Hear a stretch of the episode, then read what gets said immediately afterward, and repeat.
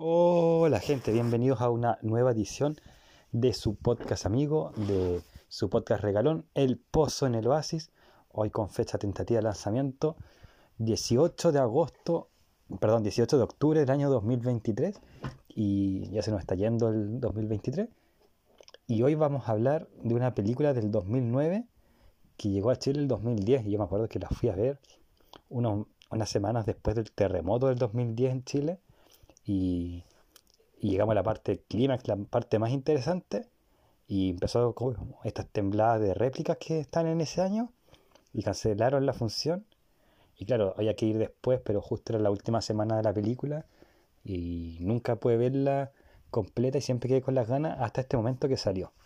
Esta película que pueden ver en el título cuál es, se encuentra en HBO Max o en streaming oficial y es la película llamada Invictus película que revela un episodio de, real de la presidencia del que para mí es la mejor figura política y de reconciliación del siglo XX, Nelson Mandela.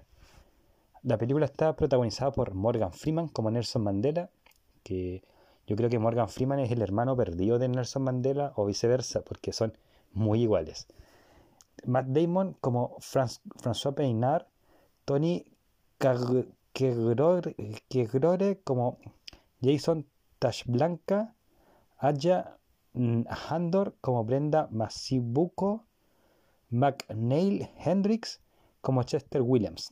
Y hay muchos personajes más que, actores más que protagonizan, pero quise poner algunos pocos porque los otros tenían el nombre muy raro. La película trata del primer año de gobierno de Nelson Mandela en un país que debe unirse para avanzar. Pero la desconfianza entre negros y blancos es palpable y están a punto de una guerra civil, salvo que Nelson Mandela descubra un motivo para poder arreglar el cachito que ocurre en Sudáfrica.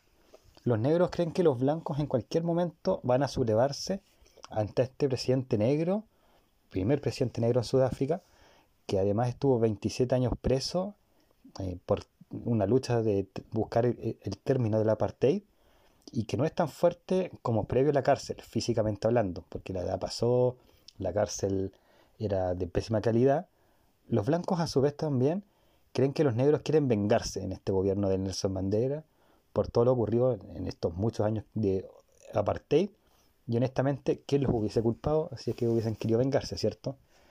Eh, Nelson Mandela eh, ya todos conocemos quién es, un hombre de color que tiene todo, o que tenía todo tipo de motivos para odiar a los blancos, algo que resaltan mucho en la película, porque tanto los personajes negros como blancos se lo recordaban constantemente, así como los blancos decían como ya se va a vengar de nosotros, los negros eh, ya se va, ¿cuándo se va a vengar este hombre?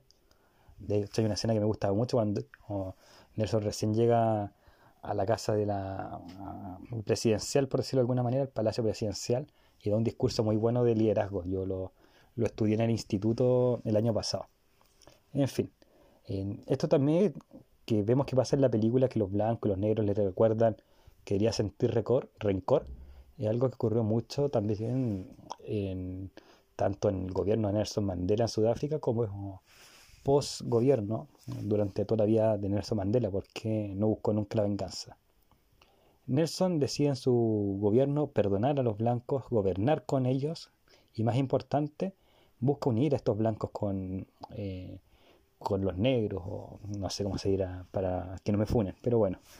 Eh, para lograr este objetivo, ve algo que puede ser un puntapié inicial de unión, el rugby, los springboards aprovechando que el Mundial de Rugby va a ser en Sudáfrica, y dice que hay una gran oportunidad si es que mantiene, por ejemplo, los colores de, los springboard de Sudáfrica, pero en vez de ponerlos en la lid blanca, bajarlos a la, a la clase obrera negra, por ejemplo. Entonces, eh, ve ahí que puede haber un punto de unión. El problema es que el rugby en esa época, ignoro ahora porque no soy muy fan de los deportes, y sobre todo rugby, pero en ese entonces, en Sudáfrica, el rugby era un deporte de blancos. Así que los negros querían que fracasara en los springboard porque era como motivo de orgullo. Eh, entonces, eh, Nelson va a tener que ocupar todo su capital político y su espíritu para que los negros puedan involucrarse con este equipo y de paso unir a toda una nación. Entonces, durante toda la película vemos esta pregunta, ¿podrá un deporte unir a un país? ¿Solo de discursos vivirá un gobierno? En este caso el de Nelson Mandela. Y bueno, todos conocemos la respuesta de la película porque eh, Nelson Mandela es una gran figura política, como dije, para mí es la mejor figura política y de reconciliación del siglo XX, así que más o menos ya saben, por lo menos eh, pueden tener un atisbo de idea de cuál es el resultado de, de la película. En lo personal me encantó la película, Morgan Freeman, como dije al principio, es físicamente el gemelo perdido de Nelson Mandela, Mike Damon genial en la actuación, se parece en algo a François Peinar, obviamente como el François es rugbyista, es mucho más macizo que Matt Damon, pero es parecido bastante igual. Me gustó la película porque habla del perdón, de la empatía, la reconciliación y, todos esos atributos que hoy le faltan a la humanidad. Y que quizá, solo quizá, necesitamos un nuevo Nelson Mandela para recordar que el odio solo se vence con perdón y amor, no con más odio. Que justo lo necesitamos porque eh, acabamos de, hace poco vimos lo que pasó con entre Israel y Hamas, miles de muertos. Eh, esto lo estoy grabando con casi una semana de anticipación a que salga el capítulo. Eh, ojalá las cosas mejoren, pero no se ve así. Y necesitamos urgente un nuevo Nelson Mandela en Israel o en las zonas palestinas quizá. ¿Para qué decir Europa? No más Putin, no más Trump, más Nelson Mandela.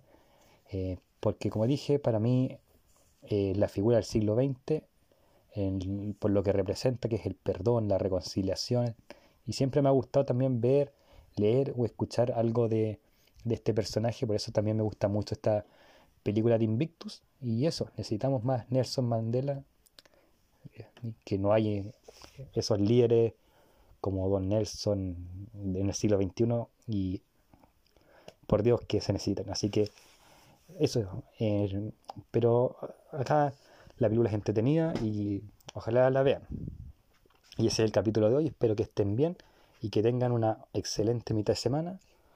Eh, nos vemos, nos escuchamos pronto.